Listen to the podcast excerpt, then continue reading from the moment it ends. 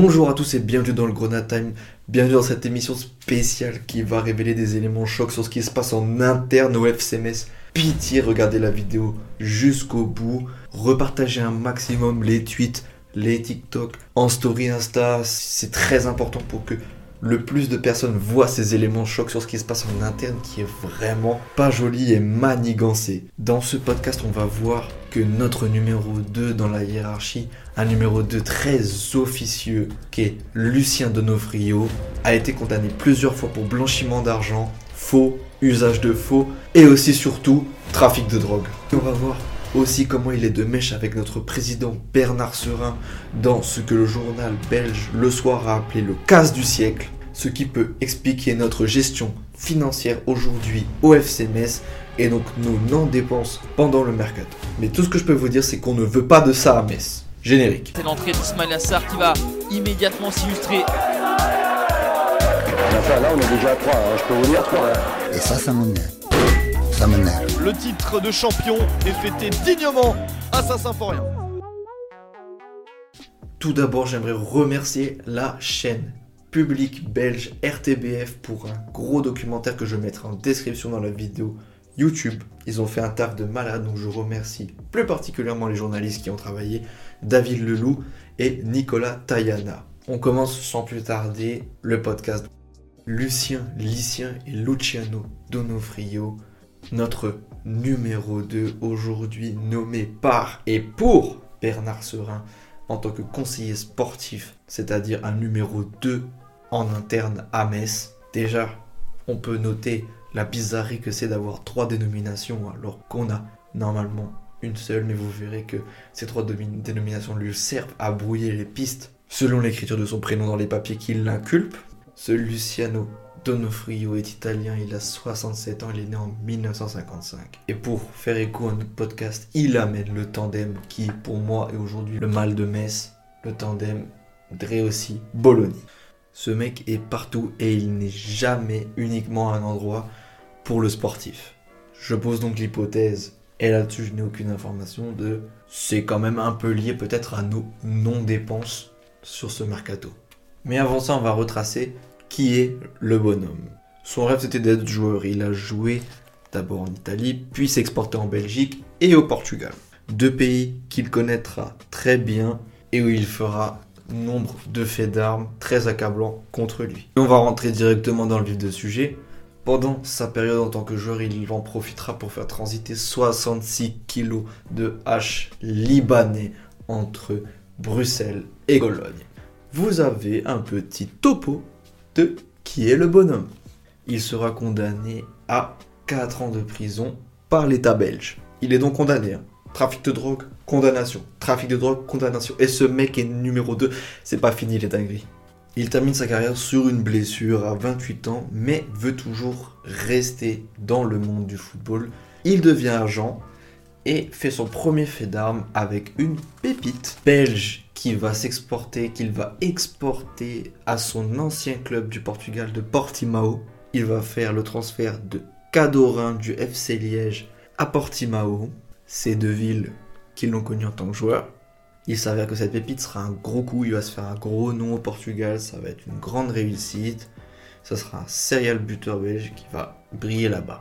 Après son trafic de drogue pour lequel il a été condamné, je le rappelle, il travaille officieusement pour Porto, il n'est pas dans l'organigramme officiel et il fait sa deuxième petite manigance, il a upgrade puisqu'il travaille dans les rangs d'un grand club portugais quand même, mais il va faire une tentative de corruption envers qui? Envers son ancienne pépite, Cadorin, qu'il va essayer de corrompre pour qu'il laisse gagner Porto face à l'équipe de Portimao.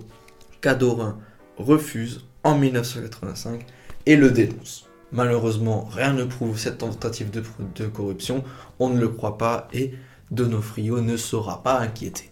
Mais donc, durant ce travail à Porto, il se fait sa renommée en tant qu'agent. De 1985 à 1987, il démocratise ce poste, véritable success story. Il fait signer une pépite Jouari, qui marquera et donnera la Ligue des Champions à Porto seulement deux ans après son arrivée. Seulement deux ans donc après, il gagne déjà une Ligue des Champions. Donofrio est alors multiposte, il touche à tout dans les transferts et c'est là qu'il va se démocratiser, se diversifier dans le monde du football puisqu'il va intervenir pour le transfert de Zidane, Deschamps, De Sailly. Pourquoi on fait appel à lui quand on est transféré, quand on va être transféré puisqu'il est réputé comme l'agent qui négocie le mieux les meilleures payes? Mais pourquoi c'est lui qui négocie les meilleures payes? A-t-il un système légal pour négocier les payes et donc avoir des remises ou avoir un salaire plus gros Trop facile. Lucien Donofrio va opérer de la façon suivante. Simple manigance. Pour vous faire le topo, un salaire c'est composé d'impôts, de cotisations sociales qui sont dues au club à l'État et du salaire réel du joueur. Donc ces trois parties, ça forme ce qu'on dit le salaire du joueur qui est inscrit dans son contrat. Mais en vrai, le joueur ne touche qu'un salaire réel, entre guillemets. C'est la différence simple entre le brut et le net. Mais Lulu, Lulu a réfléchi à un autre moyen, à un moyen très simple. Il s'est dit que si le salaire global qui était inscrit sur le contrat était divisé par deux, ça ferait donc moins d'impôts et moins de cotisations sociales, due par le club. Et donc la deuxième version qui n'est donc qu'officieuse du contrat et qui n'est pas inscrite nulle part serait redistribuée un peu au club et aux joueurs. Mais bien sûr aussi à qui? À l'agent qui a réussi à faire cette manigance. Tout le monde y trouvait son compte, Donofrio qui se faisait des belles commissions, occultes du coup, donc qui ne sont pas légales, le club qui ne payait pas d'impôts et moins de cotisations sociales, et le joueur qui avait une plus grosse paye. Comment mener à bien ce système? Lucien Donofrio a monté des sociétés offshore. Pour ceux qui ne savent pas ce que ça veut dire offshore, ça veut dire des sociétés qui sont basées dans un pays étranger à celui de son propriétaire. Et grâce à ces sociétés offshore, il fit de fausses factures. Comme je l'ai dit avant, usage de faux et faux Donofrio surtout retrouvera son compte, c'est grâce à ce service fait par sa société offshore qu'il se fera rétribuer par le club une commission occulte. Qui n'est donc pas légale. Comme dirait Romain Molina, bon business égale business discret. Je ne tire pas ces informations d'un chapeau magique, je le tire du documentaire qui montre des documents où son nom apparaît et le nom de ces sociétés qui sont basées dans des paradis fiscaux. Là, il nous montre en premier sa société qui s'appelle Mondial Service, qui a été créée en novembre 1986 et qui est basée au Panama. Évidemment, ce système de nos de commission occulte ne va pas durer éternellement en France. Pas au Panama, pas en Suisse, pas dans ces paradis fiscaux où il y a ces sociétés offshore. En France, il va connaître 5 condamnations, dont une qui a été acquittée en appel. En 1995, il a été condamné à Toulon à un an de sursis, en 97 à Marseille avec 9 mois de sursis, puis acquitté en appel. En 98 à Marseille, il a été condamné à 3 mois de sursis. En 99, il a été amendé à Bordeaux. Et en 2007, il a été condamné à Marseille avec 2 ans de prison, dont 6 de ferme. Et ce mec-là est aujourd'hui numéro 2 à Metz. On se fout de la gueule de qui? De mettre des truands comme ça, là, à la direction de notre club, puisque c'est lui qui a nommé Bologna aiderait aussi. Je reprends en me calmant. Il prend donc à Marseille 200 000 euros d'amende. Attention, retenez bien ces sanctions. Deux ans de prison, dont 6 de ferme qu'il n'en fera jamais. Et deux ans d'interdiction d'exercer toute activité en rapport avec le football par la FIFA en France. Tout ça à cause de manigances fait avec des comptes et des finances de l'OM.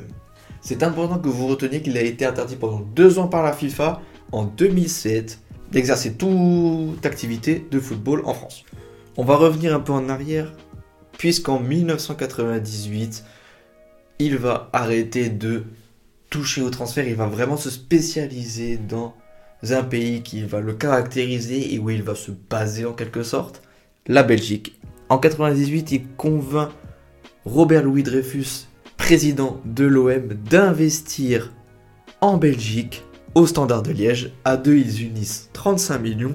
Pourquoi à deux? Puisque sans que personne ne le sache, en Soum Soum, Donofrio s'est négocié 10% du standard sans que personne ne le sache, mais il ne se l'est pas approprié ces 10% comme ça, il s'est approprié ces 10% encore avec une de ces sociétés. Il ne veut pas apparaître dans l'organigramme du Standard de Liège parce que la FIFA interdit par conflit d'intérêt d'être agent de joueurs, ce qui était sa principale activité auparavant, et dirigeant de club.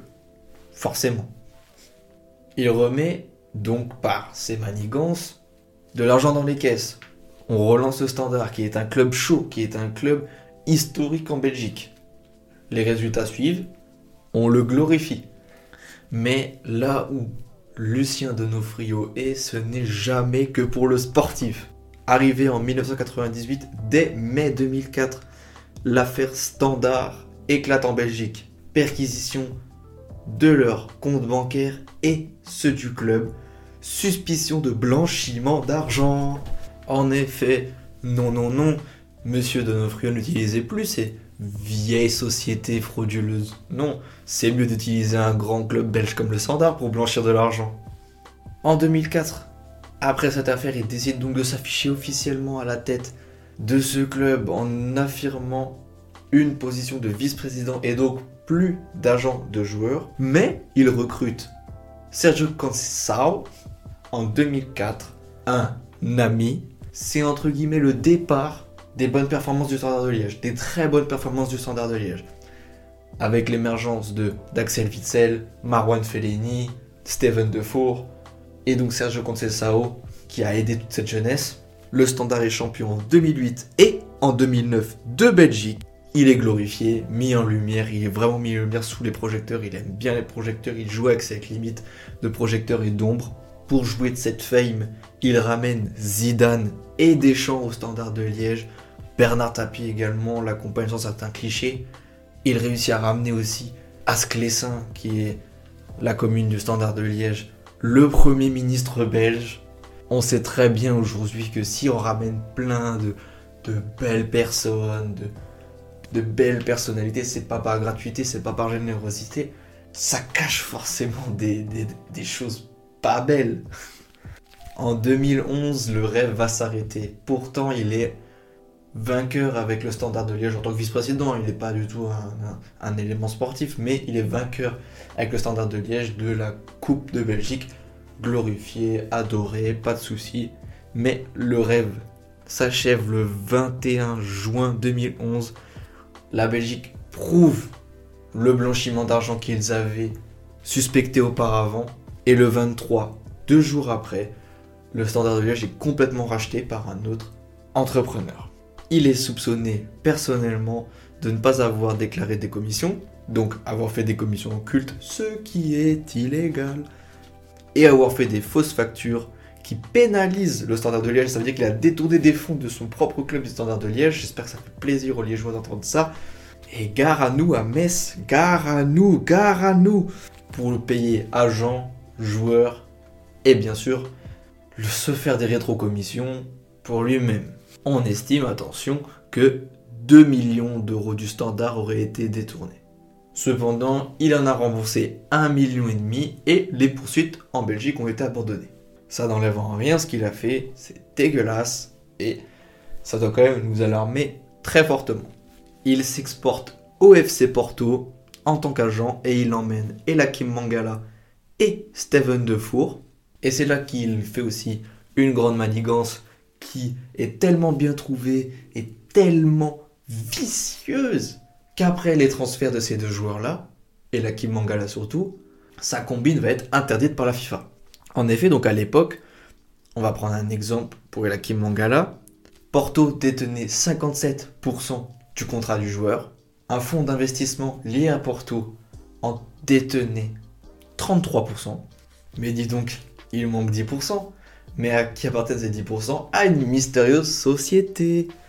Cette mystérieuse société s'appelle Robbie Plus Limited et est en réalité bien sûr notre Luciano Donofrio national, puisqu'il a été condamné en France à ne plus exercer de métier en rapport avec le football, d'activité en rapport avec le football, il se cache donc derrière une société écran. Mais c'est lui.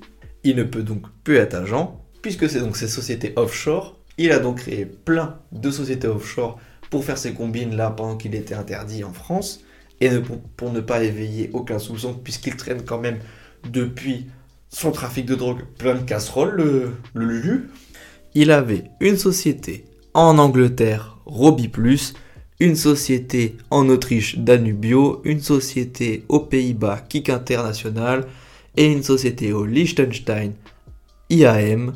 Mais vu qu'il utilisait des prête-noms, c'est-à-dire d'autres personnes qui signaient à sa place, son nom n'apparaissait pas. Mais c'est lui. Donc c'est quand même une infraction. Je ne parle toujours pas dans le vent puisque les preuves sont montrées dans le documentaire. On rappelle que Mangala a été transféré pour 45 millions d'euros à Manchester City en provenance du FC Porto. Sur ces beaux 45 millions, il se fait la modique somme de 6 millions d'euros.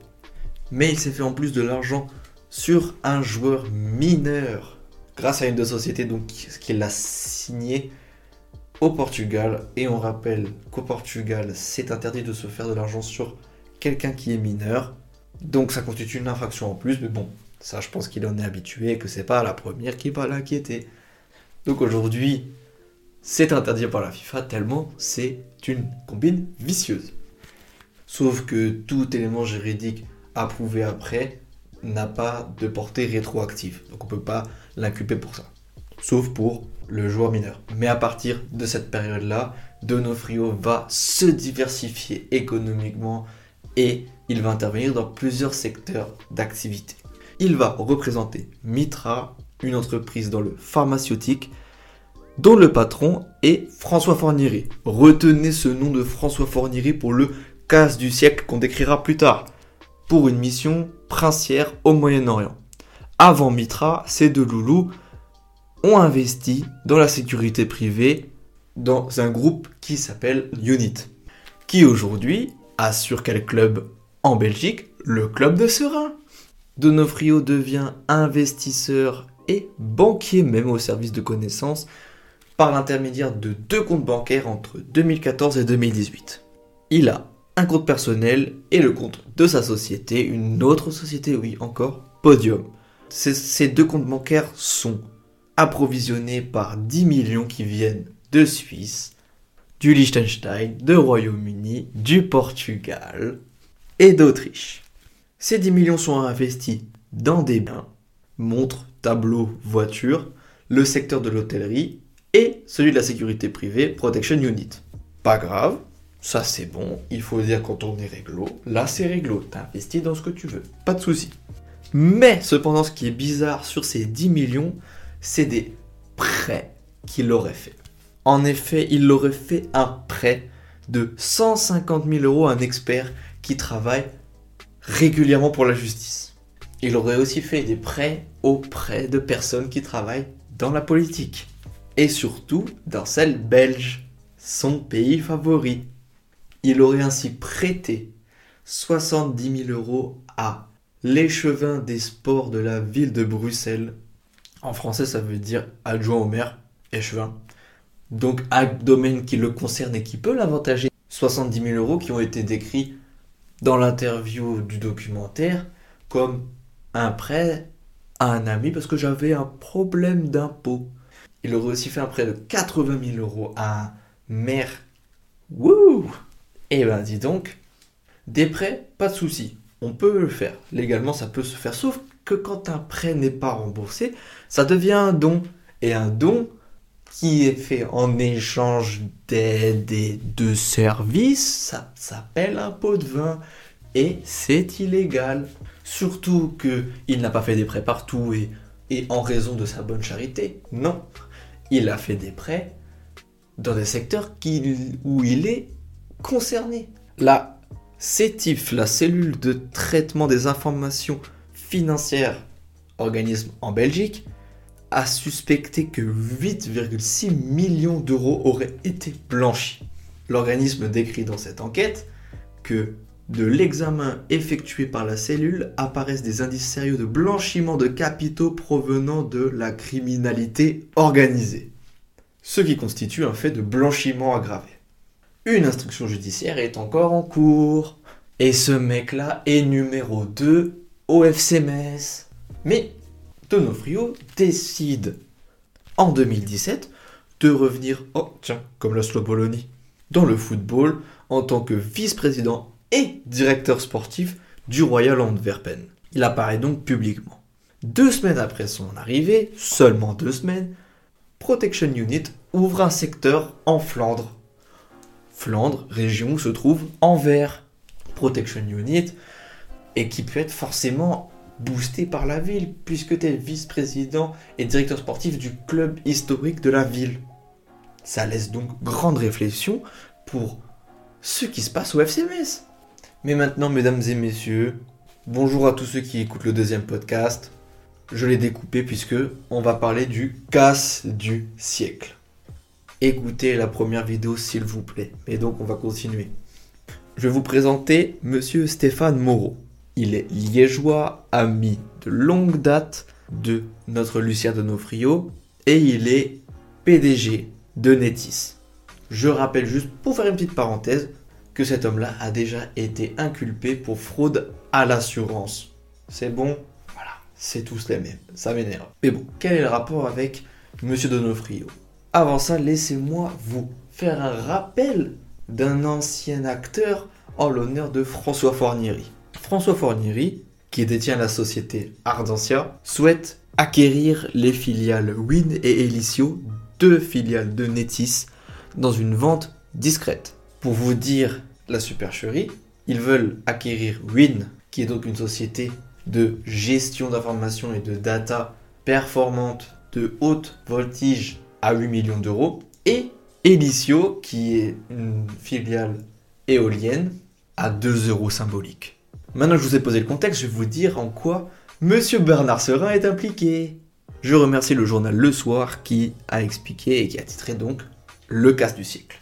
Donc de base, Netis, la société qui a comme PDG Stéphane Moreau, a été créée dans un besoin par l'intercommune de Liège qui a la suite d'une commission d'enquête Publifin, c'est son nom, a donné naissance à une entreprise publique de gestion d'eau, de déchets, d'électricité, Netis. Cette société a créé donc deux filiales, Elicio et Win, dont Stéphane Moreau se targuait d'un magnifique investissement car deux parcs éoliens allaient être construits. Cependant, quelques temps après, un curieux changement de ton aura lieu puisque le président Pierre Meyers, retenez encore ce nom, ça fait partie de, de toute cette smala là, qui nous gangrène au FCMS aujourd'hui, présente Elicio comme une société au bord de la faillite.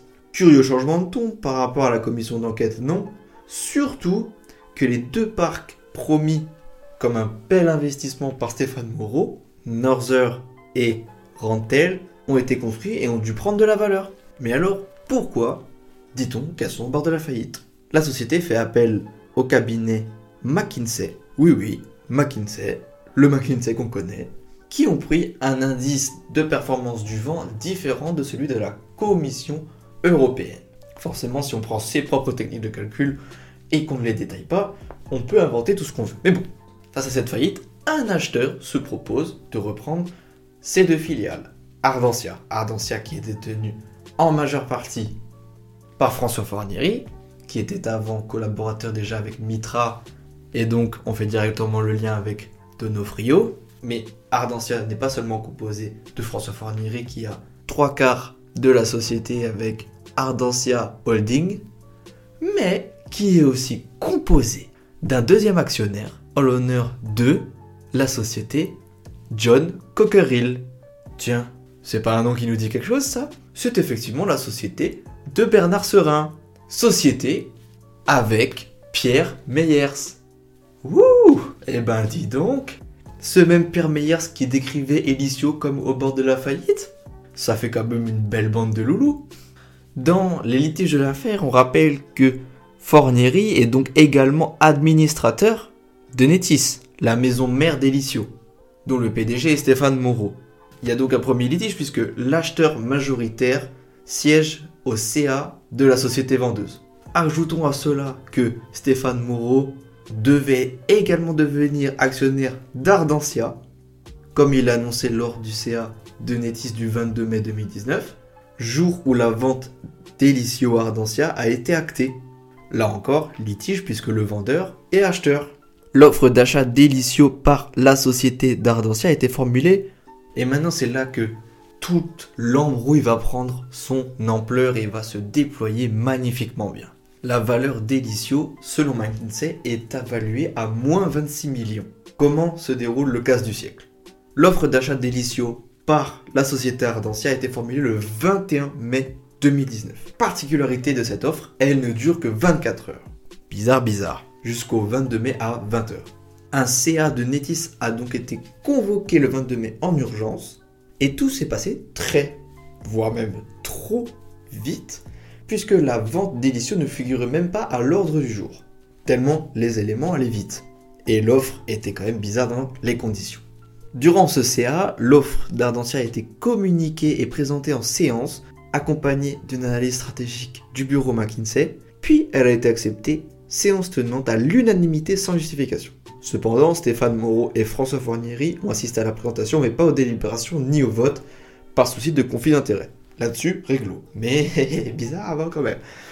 Pour ceux qui se demandent encore pourquoi ça a été aussi vite, la raison, elle est très simple et très sous-entendue, c'est que il fallait pas que cette vente aille aux oreilles de l'État belge, de la l'intercommune de Liège, puisque la société Netis, qui est donc une entreprise publique, est détenue elle-même par une société publique, Enodia, qui est donc publique et donc qui est contrôlée par l'État belge. Ce qui est d'autant plus bizarre et qui a pu alerter l'État belge, c'est que la société Ardentia n'a mené aucune enquête, aucun audit sur une offre conséquente de Win et Elicio pour savoir quel était l'état de ces deux filiales, mais bon, on ne va pas rechigner quand c'est pour 2 euros symboliques.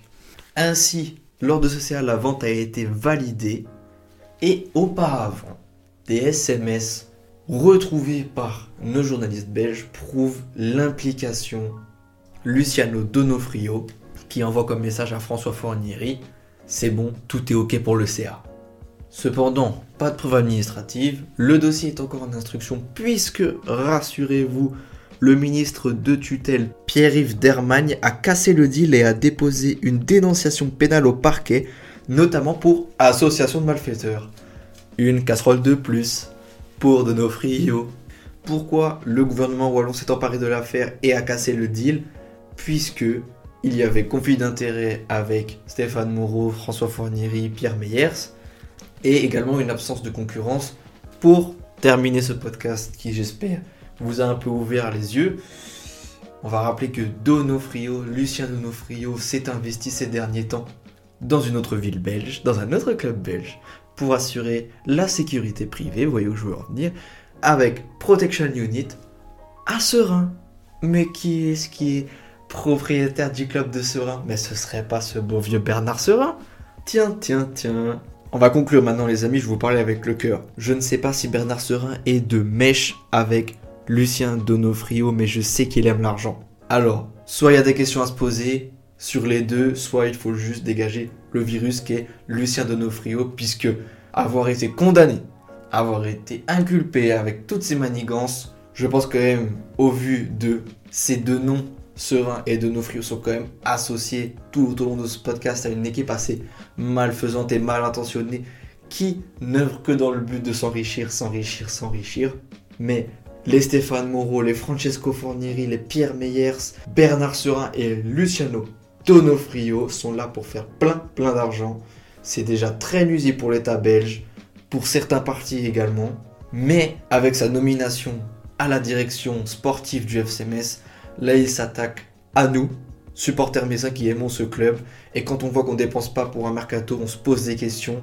Et on ne veut surtout pas de ces manigances en interne puisqu'à mon avis, il n'est pas là pour renflouer le club, mais surtout pour manigancer des actions que j'ai peut-être décrites dans d'autres clubs qu'il a fait auparavant, puisque là où est Lucien Donofrio, ce n'est jamais que pour le sportif.